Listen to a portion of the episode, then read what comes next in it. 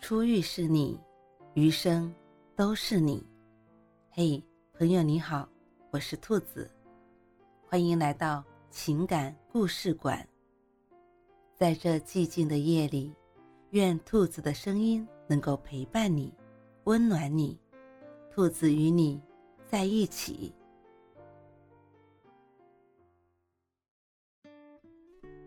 你为什么越来越不敢主动爱了？你身边有没有这种朋友，桃花不断却永远单身，嘴上喊着我要找男朋友，但从来没有实际行动，哪怕别人主动示好，他也能拒之门外。朋友小琪就是这样的人，在我们眼里，他对待爱情吹毛求疵，甚至到了有点势逼的程度。都说条条大路通罗马，但他能亲手把每条路都堵得死死的。我们把时下最火的社交软件推给他，上线半个小时，他就果断卸载了，说开口就要照片约见面，隔着屏幕实在太不靠谱了。可是到了现实里，他照样难搞。有一次我们吃饭，身后那桌一个男生眼睛时不时地瞟向他。终于在结账要离开的时候，男生走过来，想要一个联系方式，交个朋友。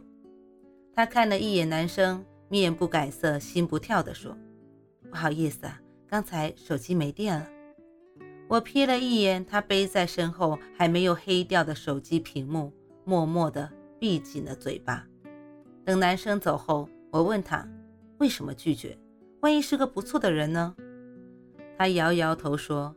一见钟情大多是见色起意，荷尔蒙作祟罢了，来得快，去得更快。行吧，萍水相逢不靠谱，那相亲总行了吧？家里介绍男生，知根知底，门当户对。可是两个人从开始到结束，尴尬的能原地抠出一个三室一厅。对方鼓足勇气开门见山：“我觉得你挺好的。”你觉得我怎么样？如果可以，我希望明年就结婚。他礼貌地表示考虑一下，然后以最快的速度走人，拉黑删除。他说：“什么相亲呢？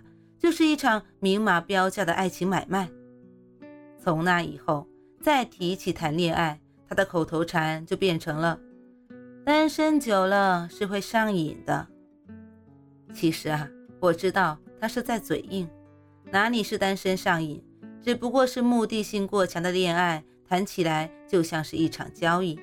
你权衡利弊，我左右摇摆，一旦出现任何变数，都会随时终止。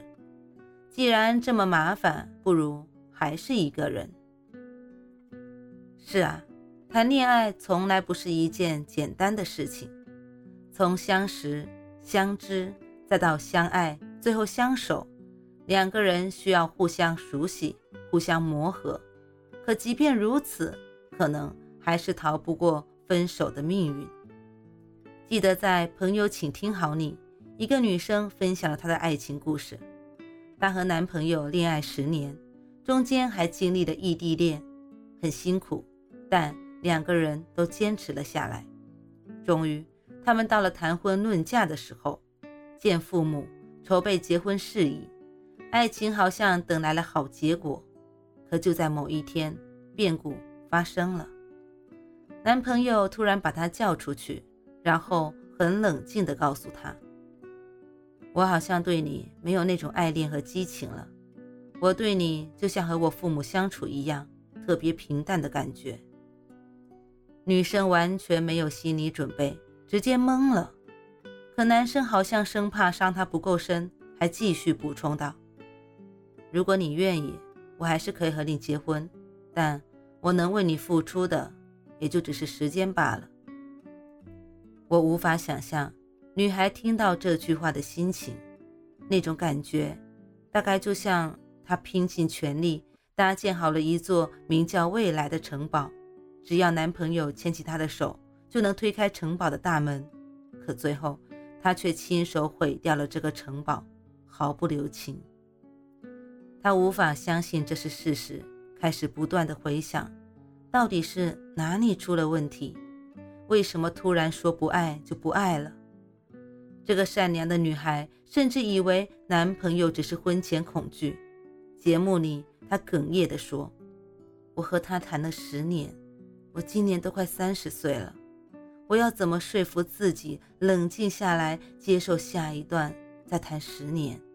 那时候我已经四十岁了。”你看，爱情里最残忍的，大概就是我耗尽整个青春去爱你，满心以为你终于属于我了，你却亲手把我的幻想撕得粉碎。知乎上有人问：谈了十年的恋爱，分手了是什么感觉？有人说，比起悲伤，更多的是麻木，就像打针的时候。针筒抽出的一瞬间还没有感觉，等到反应过来才觉得疼。梦醒时分，恍如隔世，然后很长一段时间都走不出来，根本不能习惯那个人不在的生活，甚至还自我欺骗，总觉得那个人还会回来。明明熬过了那么多苦，为什么临门一脚的时候会放弃呢？当你终于承认分手的现实，就明白，之前所有的努力都付之东流，说过的誓言也都成了笑话。原来爱情不只有天长地久，还有无疾而终。后来，我们慢慢失去了爱人的能力，一次心动换回永远的心死，我们再也不会轻易开始一段新的恋情了。因为安全感这东西一旦崩塌，你会觉得接下来遇到的所有人都是带刀而来的。只是在每个孤独的时刻，心里依然会对爱情有隐秘的期待。什么单身久了会上瘾，不想谈恋爱，不想找对象，其实潜台词都是害怕再次分手。比起孤独，更怕辜负。分分合合真的太累，与其一场空欢喜，不如从未拥有。所以，在爱情的那扇门前，我们会反复张望、犹豫，想要看清门里的一切值不值得我们奋不顾身的一跃。李宗盛在晚婚中这样唱道：“我从来不想独身，却有预感晚婚。我在等世上。”唯一契合灵魂。我们希望遇到一个人，他可以不帅气，可以不浪漫，可以不会说情话，可以不懂暗示，直来直去，但只要心意相通，坚定不移。那些不敢爱的人呢，都是一样的。我们不是在寻找完美的恋人，而是想谈一段不分手的恋爱。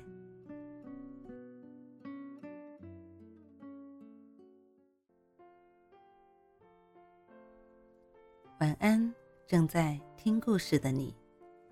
如果你还是睡不着，可以来直播间和兔子聊聊天，也许兔子能哄你入眠呢。每晚十点，兔子都会在直播间等你，只为和你道一声晚安，好梦。